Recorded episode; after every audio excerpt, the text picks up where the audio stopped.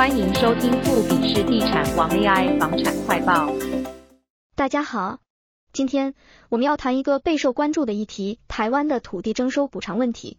龙科三期和桃园航空城的案例最近成为了热门新闻，原因无他，正是土地征收补偿费问题。许多被征收土地的民众发现，他们拿到的补偿金根本无法购买到相同标准的房屋，这使得民众的剥夺感加重。对此，民进党立委黄世杰已经挺身而出，批评现行的补偿制度，并宣布将召开公听会。黄世杰指出，征收补偿金的问题不仅仅是桃园航空城或其他个案的问题，它反映了整个征收补偿制度的不公。现行的计算方式往往无法反映市场真实价格，这让许多民众陷入困境。而这些问题的根源，来自于目前补偿计算的标准过时且过于简化。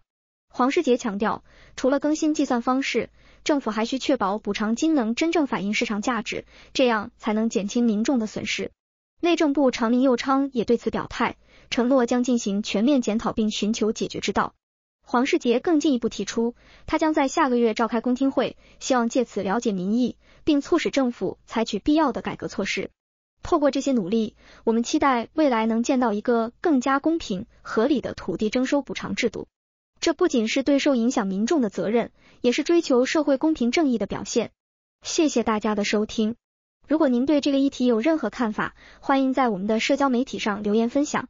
也请记得订阅我们的节目，以便不错过任何精彩内容。期待在下一集与您再会。